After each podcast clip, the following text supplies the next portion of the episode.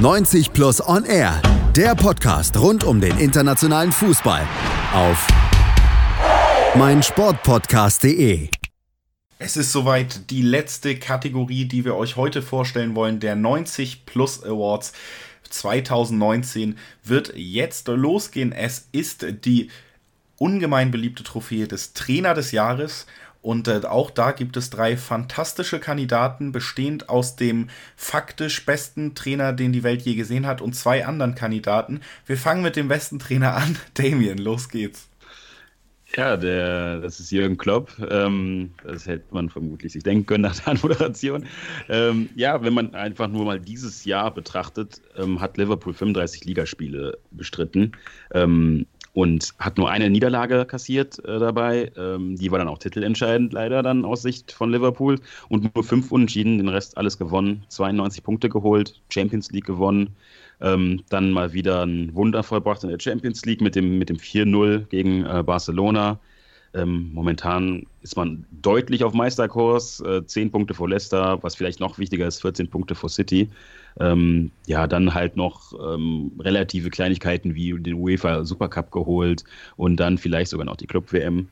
Ähm, und ja, das war jetzt, glaube ich, endgültig das Jahr, wo dann auch mal Leute dann vielleicht erkannt haben, dass Klopp dann doch mehr kann als nur motivieren, denn nur mit Motivation legt man nicht so ein Jahr hin ähm, ja, auf jeden Fall Kandidat für Trainer des Jahres. Da widerspreche ich nicht und leite einfach direkt weiter an den zweiten Kandidaten. Der heißt Christian Streich, ist in anderen Sphären unterwegs als Jürgen Klopp, zeigt aber gerade in der Rückrunde jetzt mit Freiburg, dass er wirklich immer in der Lage ist, Besonderes aus einem Team herauszuholen. Nico. Genau. Bei Jürgen Klopp gibt es ja häufig so diese Diskussion, muss man ihn nun wirklich lieben oder nicht? Ich finde, bei Christian Streich darf es da keine Diskussion geben, den muss man lieben. Da gibt es keine zwei Meinungen.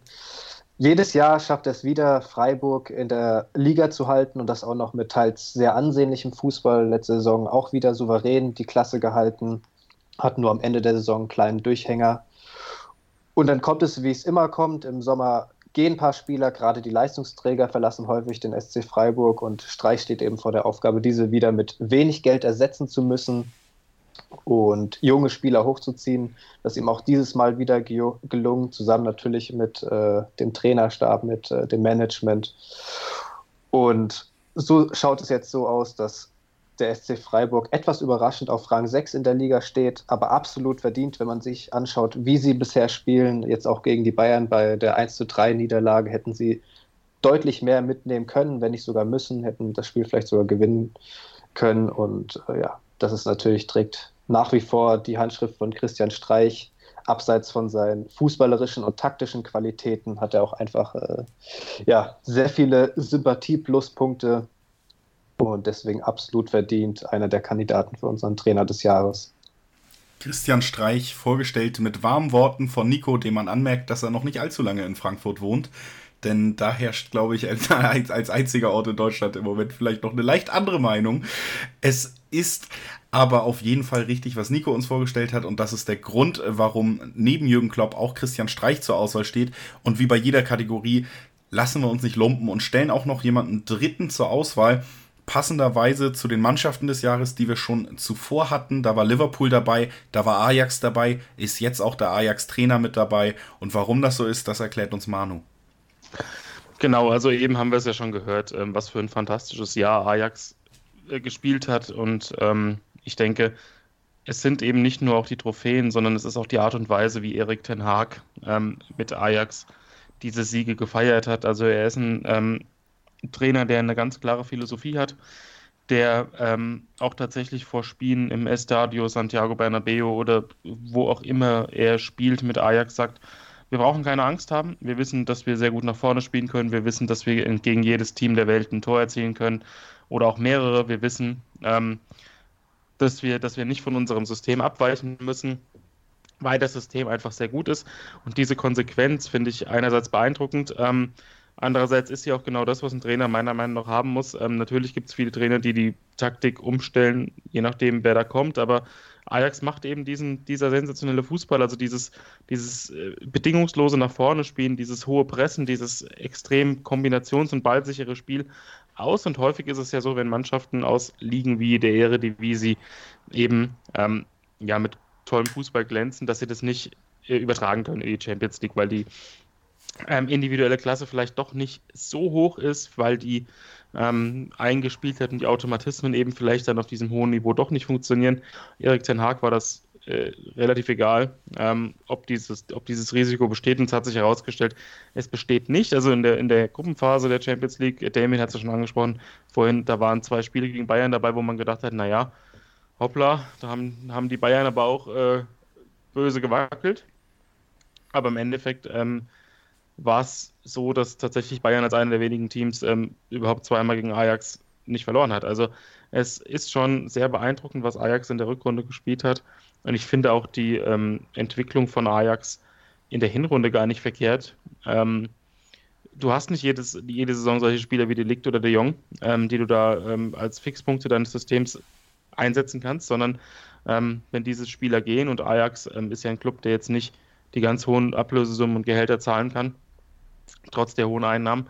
Ja, da muss man schauen, was kommt aus der Jugend, was ähm, haben wir vielleicht für Möglichkeiten, den Kader dann auch in der Breite zu verstärken, um eben auch dauerhaft auf diesem Niveau oder auf einem ähnlichen Niveau spielen zu können. Das hat Erik Ten Haag auch sehr gut geschafft, hat da wieder neue Impulse gesetzt und hat auch jetzt immer noch die Möglichkeit mit Gravenberg, mit Eckelenkamp äh, junge Spieler einzubinden, auch in der Innenverteidigung mit Schurs und mit Pierri. Das sind alles Spieler, die so seinem Idealtypus entsprechen, also sind sehr aufbaustarke Spieler, sind alles sehr, sehr technisch beschlagene Spieler, die seiner Ideologie folgen. Und ähm, ich bin auch sehr überzeugt davon, dass ähm, Ajax noch lange nicht das Ende ist für Erik Ten Haag. Ähm, es gibt ja schon sehr, sehr viele Gerüchte, die Ten Hag mit dem FC Bayern in Verbindung bringen. Ähm, auch der FC Bayern hat gesagt, eine klare Philosophie und eine Ballbesitz-Dominanzphilosophie ist für uns entscheidend. Und genau dafür steht dieser Trainer. Und ich finde, ähm, nicht nur die ähm, Resultate mit dem Double und diese beeindruckende Champions League-Saison, sondern auch ab, jetzt mal äh, abgesehen davon, dass es jetzt in der Hinrunde, der, also beziehungsweise in der Gruppenphase der Champions League eben nicht gereicht hat, um ins Achtelfinale einzuziehen, was im Endeffekt auch ein bisschen an sehr großer Verletzungsproblematik lag, ähm, finde ich diese Konsequenz beeindruckend, finde ich diese Systematik beeindruckend, die Erik Ten Haag verfolgt und wie schnell er es geschafft hat, aus einem guten Ajax ein fantastisches Ajax zu machen.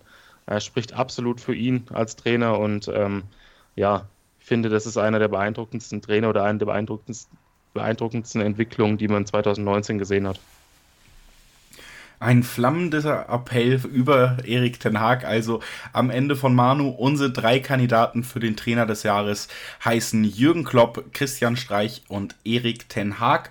Und das waren unsere acht Awards, die wir euch heute mitgebracht haben und hier im Podcast vorstellen wollten und beziehungsweise es waren die drei Nominierten für diese acht Awards, die wir jeweils vorgestellt haben. Das werden wir auch noch in schriftlicher Form tun. Da gibt es die Artikel auf 90plus.de, wenn ihr uns auf Twitter, Facebook oder Instagram folgt oder jetzt das schnell tut, dann werdet ihr da alles mitbekommen und natürlich auch die Möglichkeit abzustimmen. Nicht verpassen, beteiligt euch da gerne.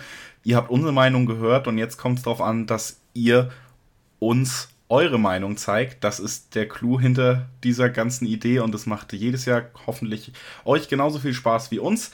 Das war unser Podcast wie jedes Jahr zu diesem Thema. Ich bedanke mich natürlich als allererstes bei meinen tollen Kollegen, die heute wieder da waren. Bei Nico. Danke, Nico. Gerne. Bei Manu. Gerne. Bei Pete. Jo, sehr gerne. Und bei Damien. Gerne. Und natürlich bei allen Lesern und Hörern, die 90 plus so habt, dass ihr einschaltet, dass ihr klickt, dass ihr lest. Das ist super, das freut uns wirklich jeden Tag, wenn wir da unserer Arbeit auf 90 plus nachgehen, dass es da eben auch Leute gibt, denen das gefällt, das treibt einen an. Danke dafür, eine frohe Weihnacht, äh, einen guten Rutsch ins neue Jahr. Und Johanna, falls du dich doch noch melden willst, ich bin nicht nachtragend. 90 Plus On Air, der Podcast rund um den internationalen Fußball auf meinsportpodcast.de. Die komplette Welt des Sports. Wann und wo du willst. Auf mein Sportpodcast.de